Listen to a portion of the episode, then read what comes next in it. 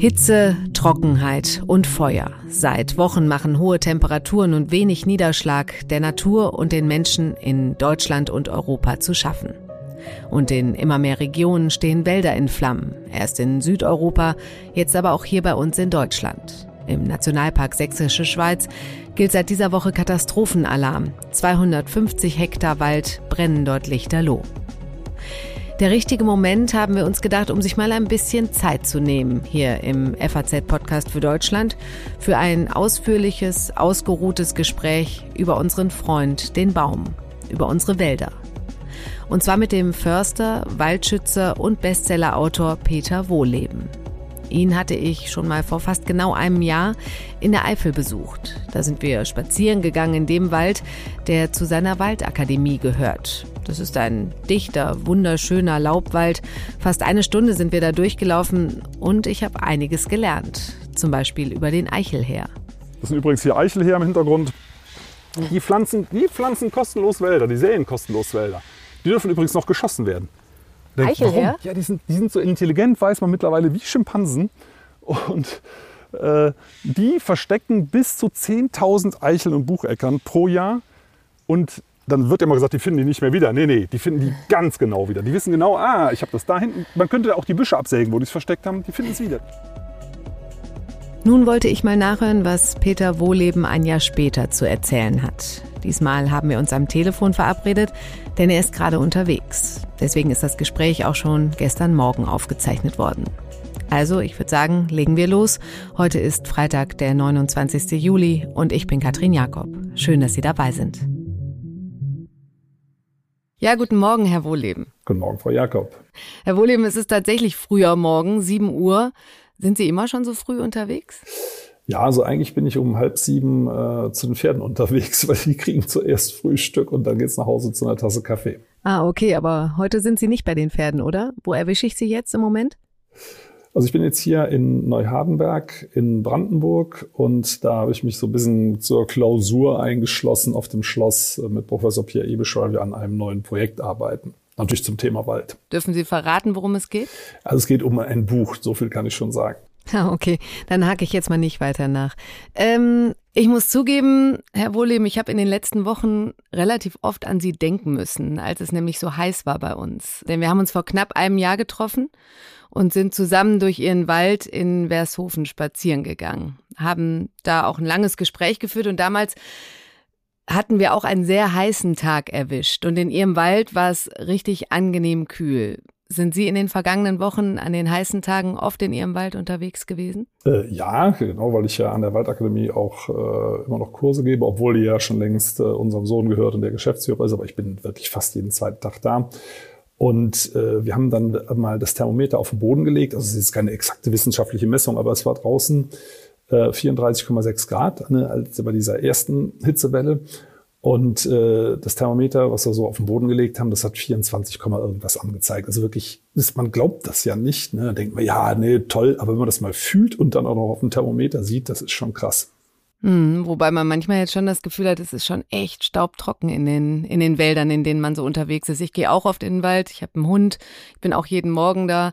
Aber ähm, ja, da denke ich, macht man sich schon Sorgen, wenn man sich umschaut. Und ich glaube, da wird es schon auch durchaus heißer, oder? Ja, natürlich. Also wenn die Wälder nicht mehr können, dann wird's heißer. Die kühlen sich ja durch Verdunstung. Und dazu muss natürlich Wasser da sein. Aber ähm, alle Wälder, die noch halbwegs intakt sind, ja, also alte Laubwälder, hohe Biomasse, äh, hohe Totholzanteile, ähm, da sieht es mit dem Wasser noch relativ gut aus. Also das heißt, zumindest leiden die noch nicht so stark. Das sieht man ganz deutlich. Und je mehr wir Richtung Kunstwald gehen, Plantage, desto trockener wird es.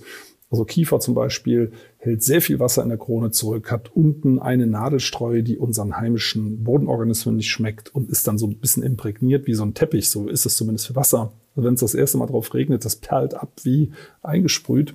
Und äh, das ist klar, dass solche Systeme zuerst austrocknen und dummerweise genau die sind, die auch besonders leicht brennen. Hm, was wir ja aktuell auch dramatisch beobachten können. Aber dazu kommen wir gleich noch. Ich wollte noch eine Frage zu Ihrem Wald stellen. Wie geht es dem denn nach diesem Jahr? Haben Sie da eine Veränderung bemerkt?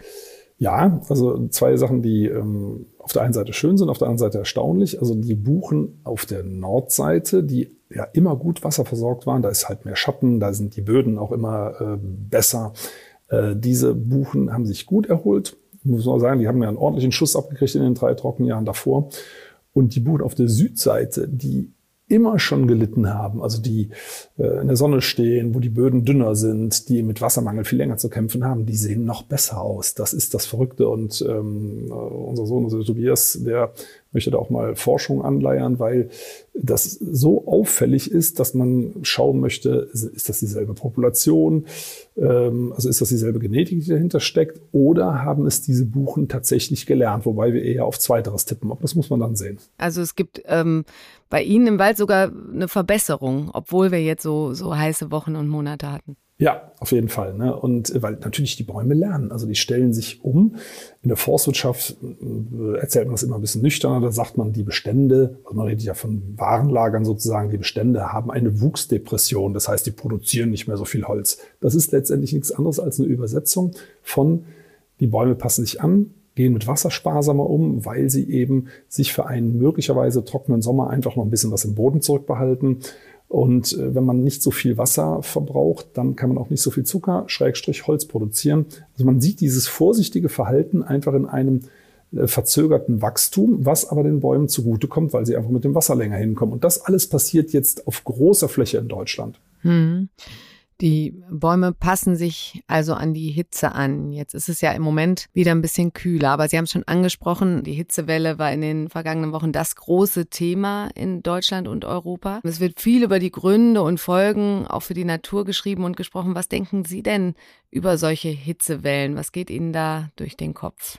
Also das Erste, das hört sich vielleicht ein bisschen zynisch an, äh, ist, äh, wir bekommen Nachhilfeunterricht von der Natur. Also äh, immer, wenn es heiß wird, denken wir, oh ja, stimmt, der Klimawandel, wir müssten was tun. Und da kann man wirklich sich das im Kalender anstreichen. Sobald es im Herbst wieder mehr regnet, vergessen die Leute das. Übrigens auch die Politik. Dann verschwindet das vom Radar.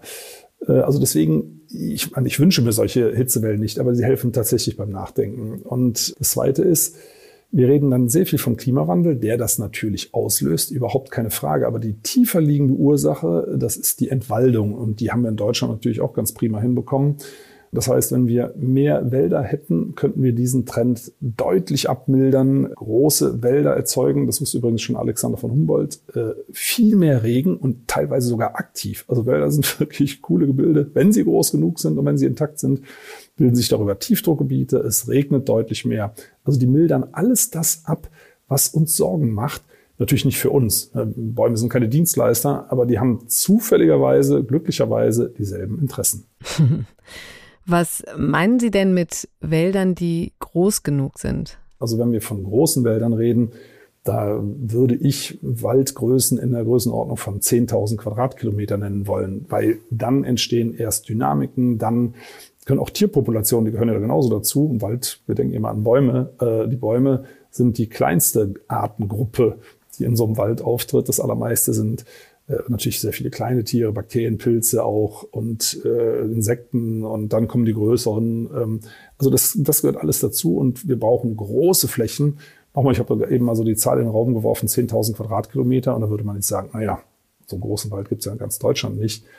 Und da könnte man sagen, vielleicht noch nicht weil wir, wenn wir unseren Fleischkonsum nur etwas drosseln, könnten wir genau solche Flächengrößen zustande bringen. Also äh, wir haben da ganz schön Potenzial. Hm. Nun verbrennen aber ja gerade riesengroße Waldflächen. Ja. Also ich meine, der Wald wird ja eher weniger. Das liest man quasi täglich. Verheerende Waldbrände, hunderte Hektar Wald werden zerstört, äh, gerade auch hier in Brandenburg und der sächsischen Schweiz. Ja, was geht Ihnen da durch den Kopf, wenn Sie die Schlagzeilen lesen? Ähm, da geht mir durch den Kopf, dass, dass wir das noch stärker reflektieren müssen, was da passiert. Da, es brennt ja kein Wald, es brennen Plantagen. Also alles, was Sie da dort sehen und lesen, es sind Plantagenbrände. Das mhm. ist so ähnlich wie in, Eukalypt, äh, wie in Portugal. Da sind es auch Plantagen, Eukalyptus, äh, Pinie und so weiter, also Kiefernplantagen. Und von Natur aus hätten wir in ganz Europa, übrigens auch in Südeuropa, Lauburwälder und die brennen nicht. Also unsere heimischen Waldökosysteme brennen nicht. Stattdessen haben wir dort, ja, es sind letztendlich wie Maisfelder in groß hingesetzt mit sehr leicht brennbaren Baumarten, die aus dem hohen Norden kommen und unter ganz anderen Bedingungen aufwachsen, nämlich kühl und feucht, dort von Natur aus. und die brennen. Jetzt muss man sagen, das ist erstmal hauptsächlich eine ökonomische Katastrophe, keine ökologische. Die Frage ist nur, was machen wir da draus? Und wir haben das 2018, 2019 in Treuenbrietzen, da waren ja auch schon große Waldbrände gesehen. Dort wird vielfach und wurde vielfach wieder Kiefer gepflanzt, wo man denkt, Mensch Leute, ihr müsst jetzt mal langsam was draus lernen. Und Sie sagen, die heimischen Wälder würden nicht brennen, also jetzt selbst nach wochenlanger Trockenheit und Hitze? Nein, das können Sie, also ich meine, jeder, der zu Hause grillt oder von mir aus auch einen, seinen Ofen anzündet, äh, kann es ja mal gerne mit feuchtem Laubholz, also frischem probieren. Das brennt nicht, ne? es kokelt noch nicht mal. Also diese Systeme kennen kein Feuer. Äh, dass die Nadelbäume das berühmteste ist ja der, der Tannenbaum zu Hause. Da weiß sofort jeder, hm, da ist eine gewisse Brandgefahr, deswegen macht man auch keine echten Kerzen drauf. Und in unseren Wäldern draußen, ja, ja, das ist der Punkt. Wir also machen sich, das schon mit echten Kerzen. Ah, aber da haben Sie ja. vielleicht einen Feuerlöscher dann einmal was in der Nähe steht, vermute ja. ich mal, hoffe ich doch. Sonst äh, das macht die Versicherung immer Schwierigkeiten. Aber gut, das nebenbei. Aber äh, nee, also und draußen, Sie haben das Thema Brandstiftung angesprochen. Es wird ja oft über Glasscherben, alte Munition und so weiter geredet. Es ist fast ausschließlich fahrlässige oder vorsätzliche Brandstiftung. Es ist auch nicht der berühmte Blitz, der da reinfährt, weil dann haben wir immer ein Gewitter und es ist Regen dabei. Also es, es geht um Menschen, die entweder unabsichtlich oder absichtlich zündeln und es geht in der Vorgeschichte um Menschen, die dort leicht brennbare Baumarten gepflanzt haben. Also das ist alles nichts Natürliches. Alles der Mensch.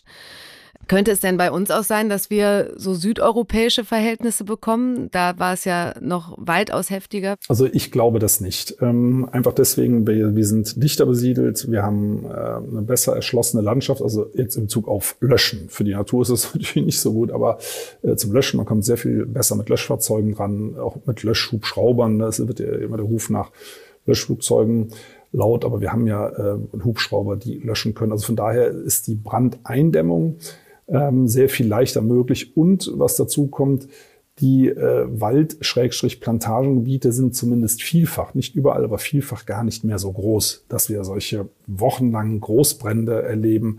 Also nichtsdestotrotz darf man die Gefahr natürlich auch nicht kleinreden. Wir haben natürlich auch viele Siedlungen in diesen Kiefern- und Fichtenplantagen. Und was wir aktuell eben sehen, sind die größten Kahlschläge aller Zeiten zur Borkenkäferbekämpfung. Und das wiederum sorgt dafür, dass die Temperaturen um bis zu 10 Grad ansteigen in dieser Region. Also über diesen Kahlschlägen bis zu 10 Grad. Das heißt, das ganze, die ganzen Äste und alles, was da übrig bleibt von diesen Kahlschlägen, brät in der Sonne, trocknet ruckzuck aus.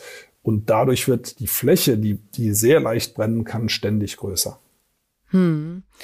Sie, Sie sprechen da viel über diese Plantagen und wir haben da auch letztes Jahr schon viel drüber gesprochen mit der äh, Forstwirtschaft, dass Sie die auch verantwortlich machen, mitverantwortlich machen dafür, ähm, wie schlecht es unseren Wäldern geht, wobei das ja dann gar nicht unsere echten Wälder sind. Hat sich da schon was getan? Hat sich da irgendwas verbessert oder verschlechtert? Also ich momentan, also in der Bevölkerung, man muss ja äh, differenzieren, Bevölkerung, Politik, die kommen so langsam drauf. Also zum Beispiel Umweltbundesamt rät jetzt auch aktiv vom Heizen mit Holz ab. Ne, äh, also den Verbrauch Gut, aber jetzt wird das äh, Gas teurer, ne? Ja, jetzt könnte, äh, genau. könnte gegensätzliche Entwicklung kommen, oder? Ja, die Entwicklung ist für den Wald gar nicht gut, das muss man sagen. Ne? Denn es ist grundsätzlich ist es ja alles schlecht, was man verbrennt fürs Klima. Und Biomasse dem Wald zu entziehen, erhöht, sind wir beim Waldbrand, auch die Waldbrandgefahr. Ne? Also das Ganze, es wird ja oft jetzt kolportiert, ja, das liegt ja dran, dass es so leicht brennt, weil so viel Totholz im Wald liegt. Nein, weil so viel rausgeräumt wird, brennt es so leicht, ne? äh, weil, sich, weil keine Feuchtigkeit mehr gespeichert wird in den Waldökosystemen. Aber es ging ja um die Frage, hat sich draußen was verbessert? Ja. Im Wald selber nicht. Also wir erleben wirklich die brutalste Waldbehandlung, die jemals in Deutschland durchgeführt wurde. Wir erleben eine flächige Maschinenbefahrung vielfach, also noch nicht mal, dass man sich alle 20 Meter mit solchen 20 bis 70 Tonnen Maschinen reinfährt, sondern überall. Die Waldböden werden teilweise geflügt. Also wir sind endgültig in vielen Fällen, natürlich nicht überall, es gibt Ausnahmen, aber in vielen Fällen sind wir endgültig bei einer Art Landwirtschaft mit Bäumen angekommen. Und wer jetzt meint, wir würden jetzt endlich mal von den nicht heimischen Nadelbäumen wegkommen, sieht sich getäuscht. Äh, der Reflex ist da, dass man sagt, wir halten fest an den Nadelbäumen, aber wir ersetzen Fichte zum Beispiel durch die nordamerikanischen Douglasie. Kommt übrigens von der Pazifikküste, von den nördlichen Kaltregenwäldern, wie der Name sagt, regnet das da irre viel. Also die, die geht hier jetzt auch schon, wir haben ja äh, ältere Douglasienwälder, die gehen jetzt hier auch schon reihenweise ein. Also man lernt leider momentan nicht allzu viel. Ja gut, aber die werden ja wahrscheinlich dann einfach auch gepflanzt, um schneller Holz zu bekommen. Das wäre ja dann vielleicht auch, denkt man jetzt im ersten Moment gar nicht so schlimm, wenn man quasi das landwirtschaftlich betreibt an den Stellen, ähm, um einfach Holz zu ernten. Ist das, ist das so falsch, der Gedanke? Also der Gedanke ist grundfalsch, äh, einfach deswegen, weil es nicht funktioniert. Also und das sieht ja momentan jeder und jede, wenn man mit dem Auto, mit dem Zug irgendwo lang fährt. Sauerland zum Beispiel, da entwalden sich gerade ganze Bergzüge in den Harz, in den Bayerischen Wald. Äh, wir gehen nach Brandenburg, äh, in die brennenden Kiefern und so weiter. Also überall versagt genau dieses System. Und genau mhm. dieses System wird dazu führen, dass wir in eine, einen riesigen Holzmangel reinlaufen. Also innerhalb der nächsten zehn Jahre wird das verfügbare Angebot an Holz massiv zurückgehen, einfach weil sich diese Plantagen auflösen.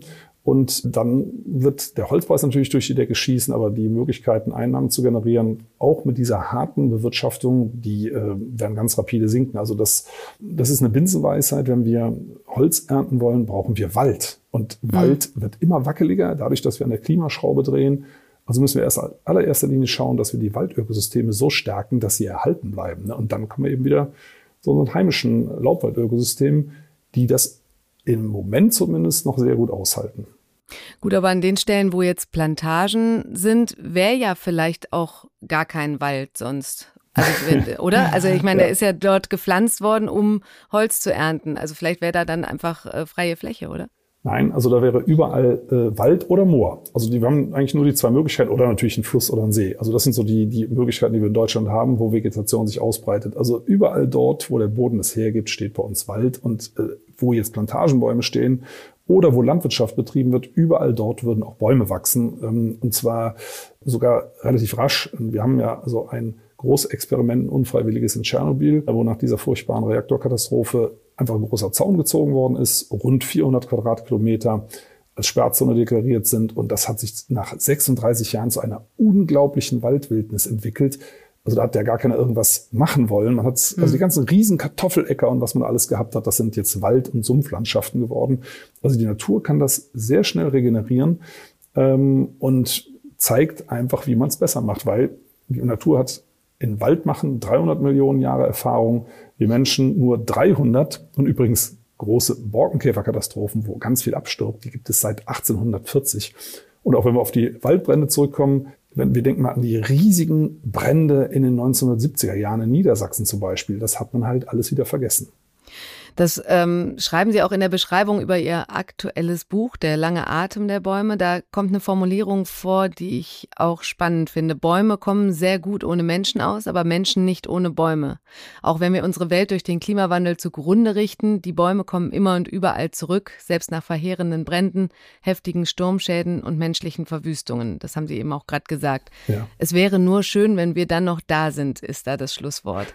Ja. Das hört sich natürlich dramatisch an. Was bedeutet bedeutet es denn für den Menschen, wenn wir immer weniger Wald und Bäume haben? Für unsere Gesundheit, für uns?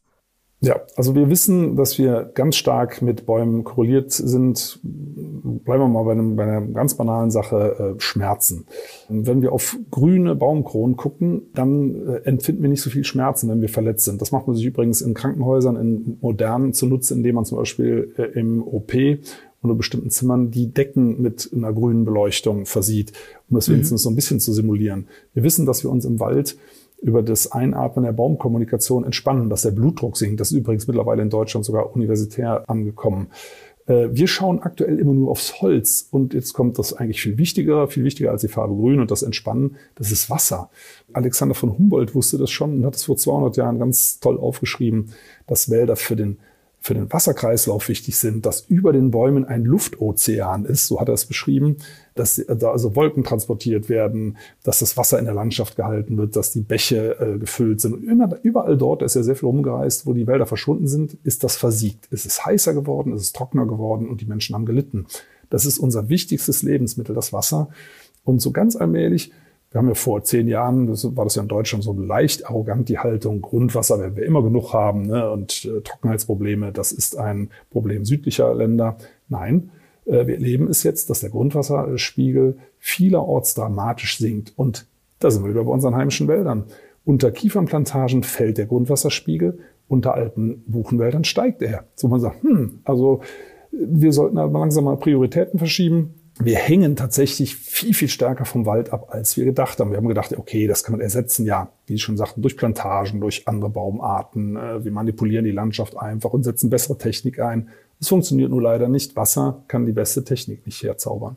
Also können wir Menschen, könnten wir Menschen ohne Bäume nicht existieren?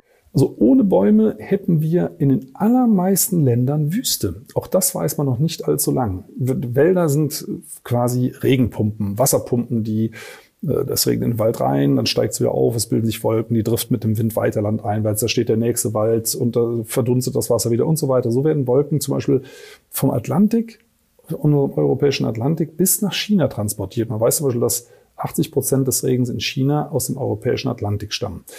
Äh, wenn man das weiß und wir, die Wälder werden jetzt alle weg, dann ist nach 600 Kilometern, also wir wären vielleicht noch gerade so drin, aber alles, was weiter östlich kommt, fängt an zu vertrocknen. Dann bekommen wir Steppen, dann funktioniert auch Landwirtschaft nicht mehr richtig. Also wir haben dann deutlich weniger Wasser, wir haben deutlich weniger zu essen.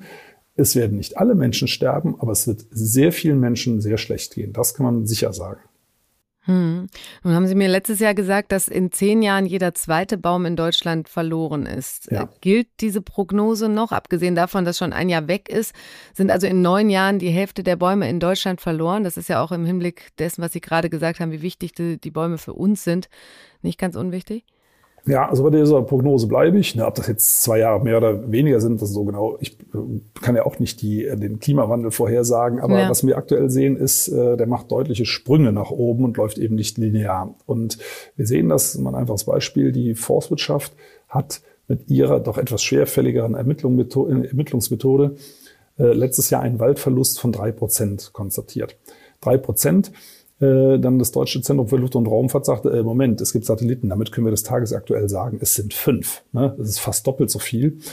Und gleichzeitig ist der Holzeinschlag über dem, was in Deutschland nachwächst. Also wir haben auch den Pfad der Mengennachhaltigkeit schon längst verlassen. Die deutschen Wälder sind, obwohl sie nach dem Pariser Klimaschutzabkommen CO2 senken, also Speicher sein sollen, mit 50 Millionen äh, Tonnen pro Jahr, muss da eingespeichert werden, damit Deutschland die Klimaziele erfüllt sind sie mittlerweile zur CO2-Quelle geworden. Jetzt gerade erst in diesem oder letzten Jahr, also sehr, sehr aktuell. Also die Wälder, diese Ökosysteme, die sind übernutzt und sind zumindest in Teilen im Zusammenbruch begriffen. Und nochmal, es hört sich jetzt alles sehr apokalyptisch an. ja. Äh, das kann man aber stoppen. Das ist ja das Gute. Stoppen, erstmal bremsen, dann stoppen und dann eine äh, Bewegung zurück zu den Laubwäldern einleiten. Nur wir sollten mal dringend damit anfangen und das sehe ich draußen nicht. Das heißt, wir müssten Bäume pflanzen, Bäume pflanzen, Bäume pflanzen. Interessanterweise noch nicht mal das. In den allermeisten Fällen macht der Wald das selber. Also nochmal, der macht das seit 300 Millionen Jahren selber und hat dafür ganz tolle Strategien. Da kommt zum Beispiel zuerst die Zitterpappel, deren Samen hunderte von Kilometern weit fliegen. Die sieht man ja teilweise auch auf alten Hausruinen obendrauf wachsen. Also sie wachsen, ist irre. Also mit wahnsinnig wenig Wasser. Das erzeugt ein, schon mal ein kleines Waldklima. Dann können, kann Ahorn, Eichen, Buchen, sonst was äh, kommen. Das entwickelt sich alles von selber. Aber das ist der, die große Krux an der Sache. Wir wollen ja alle helfen. Wir wollen ja. alle etwas tun. Und Natur schützen kann man eigentlich nur durch Lassen. In anderen Ländern wissen wir das übrigens. Also stellen Sie sich mal vor, Sie wollten sagen, wir müssen am Amazonas etwas tun. Dann ist klar, Sie können da nicht Bäume pflanzen oder jäten oder irgendwas machen, sondern Sie können einfach nur die Hände rauslassen und, und den Wald natürlich genießen. Also genießen und so weiter, das kann man alles machen. Aber manipulieren, das haben wir jetzt seit 300 Jahren probiert und das klappt einfach nicht. Und überall dort, wo wir es nicht tun, klappt es aber noch ganz wunderbar. Also von daher müssen wir langsam einsehen, wir haben es aber nicht so gut drauf wie die Bäume. Hm. Vielleicht müssen wir an der Stelle mal nicht nur über den Wald und die Bäume sprechen, sondern vor allem auch über die Städte. Vor einem Jahr haben Sie bei unserem Waldspaziergang gesagt, dass in den Städten, wie war das, dass in den, in den Städten 15 bis 20 Grad heißer sind als im Wald. Ja. Sind unsere Städte auch ein großes Problem in Sachen Hitze und Klimawandel? Ja, also in doppelter Hinsicht. Also A, leben ja äh, über 80 Prozent der Menschen in Städten und B, sind Städte heute nicht so gebaut, dass sie besonders klimafreundlich sind für die äh, Menschen, die dort leben. Also wir haben dunklen Asphalt, der sich aufheizt. Wir haben äh, vegetationslose Dächer. Wir haben teilweise immer noch sehr wenig Bäume und man sieht, das gibt diese schönen Thermobilder, Straßenzüge mit Bäumen, Straßenzüge ohne Bäume, teilweise 20 Grad Temperaturunterschiede. Also im Schnitt, glaube ich, sind es 10. Also man kann Hitzewellen deutlich dämpfen. Also jeder, der das mal erlebt hat, man muss ja wirklich nur an einem heißen Sommertag mal durch eine Stadt gehen und geht mal parallel durch ein äh, mit alten Bäumen bestandene Straße ja. und dann durch eine baumlose Straße dann weiß man sofort, Ja, das okay, brennt ja, teilweise richtig ja, vom Asphalt hoch. Ne? Ja, es ist furchtbar. Also wir müssen da ganz, ganz viel ändern. Wir müssen die Böden durchlässiger machen in Städten. Ne? Das ist ja dieser neue Begriff der Schwammstädte, also dass die Wasser wie ein Schwamm aufsaugen, irgendwo speichern und dann langsam wieder abgeben.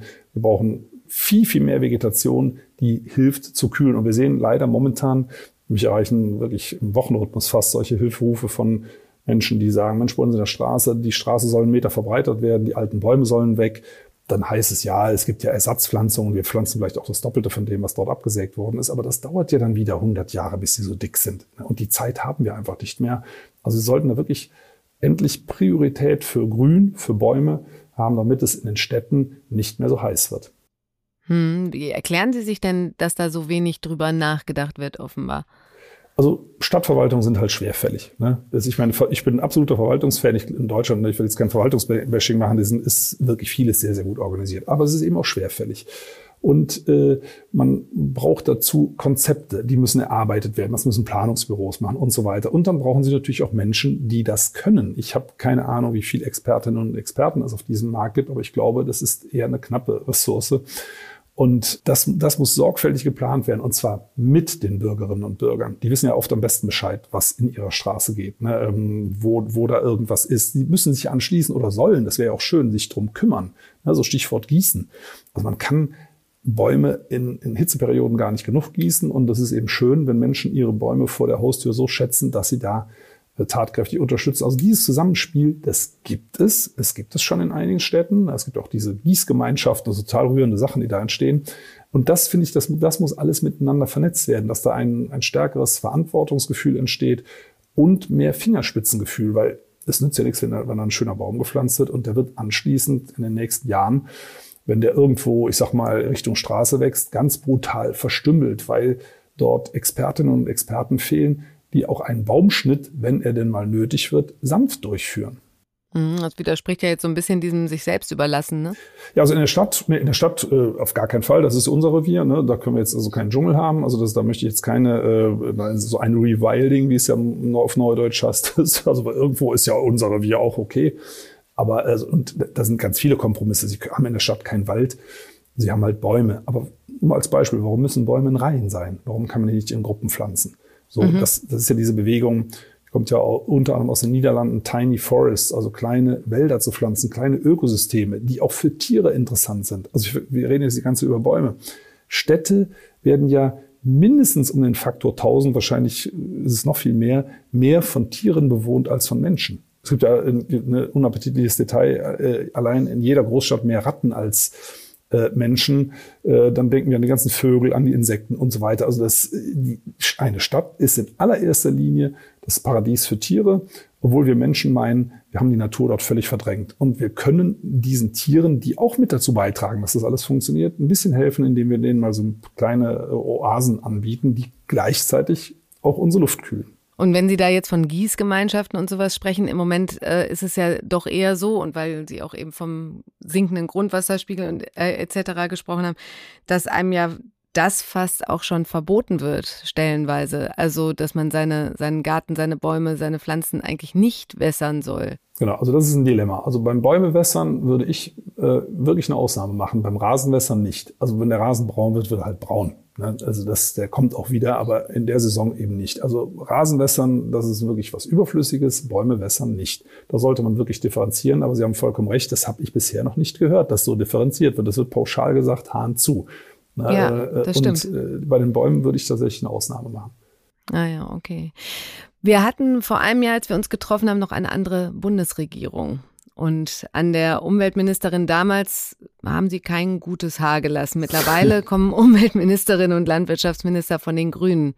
Ist es besser geworden? Also ich muss dazu sagen, ich habe eine Landwirtschaftsministerin, ne, da kann der Name ja auch sagen, Julia Klöckner hat kein gutes Haar gelassen. Umweltministerin war Svenja Schulze, die war wirklich in Ordnung, aber oh. das Umweltministerium ist ja zurechtgeschützt. Die Frage ist, ist es besser geworden? also das kann man noch nicht sagen. Die aktuelle Bundesregierung ist halt durch diesen furchtbaren Ukraine-Krieg ge ge beschäftigt, gebunden. Äh, mhm. Also das sind viele Projekte, die sich nicht richtig weiterentwickeln, weil, weil äh, die Ministerinnen und Minister keine Zeit haben. Ne? Das äh, finden wir sehr, sehr schade. Aber für uns persönlich, speziell auch für die Waldakademie, gibt es einen Lichtblick am Horizont. Wir veranstalten einen Waldklimagipfel in Berlin am 4. und 5. Oktober und da ist zum Beispiel die Umweltministerin Steffi Lemke dort und wird den Gipfel auch eröffnen. Also äh, da gibt's mit, gibt's gute Kontakte und wir sind wirklich sehr hoffnungsvoll, dass sich da jetzt etwas ändert. Auch wenn es wie üblich etwas langsam geht. Man muss sagen, die Demokratie ist ja die langsamste aller Regierungsformen, aber immer noch die beste. Hm. Was wünschen Sie sich denn konkret von ihr und von Cem Özdemir? Also von äh, Steffi Lemke wünsche ich mir, dass sie ihr Programm umsetzt. Ähm, da gibt es ein Programm, dass die alten Laubwälder unter Schutz gestellt werden sollen. Alle. Äh, an Beginn mit den Wäldern der öffentlichen Hand, aber das ist ja immerhin die Hälfte des Waldes in Deutschland, dass das wirklich endlich gemacht wird, weil wir haben, tun viel zu wenig im Waldschutz. Von Cem Özdemir wünsche ich mir ein neues Bundeswaldgesetz. Ich sage mal ein einfaches Beispiel die gute fachliche Praxis im Wald draußen. Die deckt alles ab. Sie dürfen selbst in Naturschutzgebieten Bäume fällen als Förster. Sie dürfen selbst Bäume fällen, in denen Vögel brüten. Alles wurscht. Da würden Sie zu Hause in Ihrem eigenen Garten bestraft. Im Wald dürfen Sie das alles. So, und was ist die gute fachliche Praxis? Die ist nicht definiert. Wunderbar. Mhm. Da kann man einfach alles drunter packen. Also ich wünsche mir mehr Klarheit und schon deutlichere Regeln, um diese diese starke Plantagenforstwirtschaft so zu zügeln, dass wir eben nicht mehr so viel Waldbrände sehen, dass es wieder kühler wird.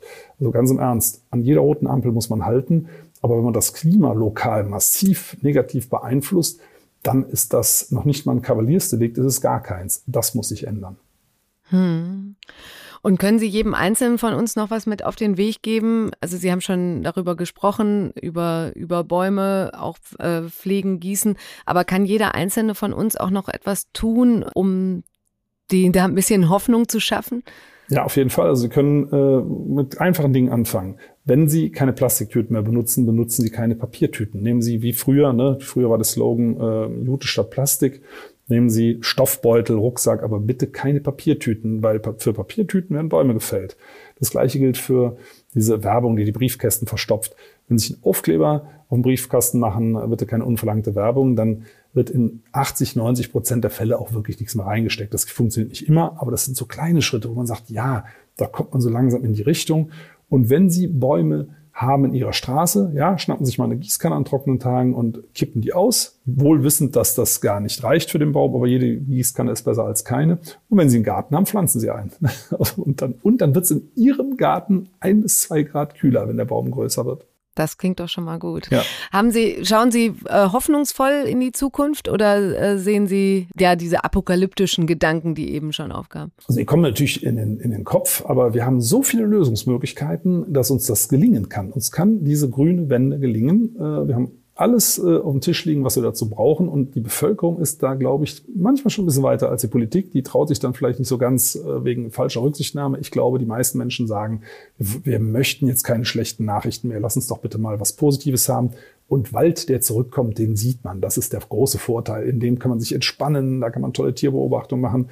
Also das macht Freude. Also in dem Fall macht Umweltschutz, der ist sichtbar vor der eigenen Haustür, macht viel Freude. Und in dem Sinne, das ist ja das letztendlich die Essenz auch meiner Arbeit, dass ich Menschen das nahebringen möchte. Und ja, also von daher, ich bin Optimist und das vielleicht ganz zum Schluss. Ich äh, bin der festen Meinung, dass wir innerhalb der nächsten fünf Jahre einen grünen Kipppunkt erleben werden. Nämlich, dass sich insgesamt diese Veränderungen, die jetzt dringend nötig sind, wirklich bahnbrechen werden. Und das reicht auch noch. Für das reicht noch, ja, ja, doch, doch. Also ganz so, so, so dramatisch ist es nicht, dass wir das jetzt sofort machen müssen, aber äh, es wird Zeit, jetzt mal ein bisschen Tempo aufzunehmen. Okay, Herr Wohleben, ich danke Ihnen ganz herzlich für das ausführliche Gespräch. Sehr gerne, Frau Jakob. Und das nächste Mal treffen wir uns aber wieder im Wald. Können wir gerne machen. Ich sitze okay. hier im Moment im Hotelzimmer, das wäre mir auch lieber. ja, sehen Sie, alles klar, das machen wir. Vielen Dank und viel Erfolg bei Ihrem ja, Projekt. Danke, tschüss. Tschüss.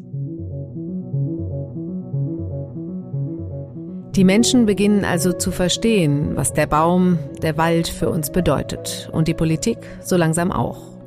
Der Nachhilfeunterricht kommt direkt von der Natur, schmerzhaft in Form von Hitzewellen oder anderen Extremereignissen, aber dafür vielleicht auch umso wirkungsvoller. Und wenn Sie was tun wollen, können Sie ja vielleicht mal eine Gießkanne voll Wasser auf den Baum am Straßenrand schütten. Oder auch zwei. Ich verabschiede mich von Ihnen, bedanke mich bei Ihnen fürs Zuhören und wünsche Ihnen ein schönes Wochenende. Machen Sie es gut.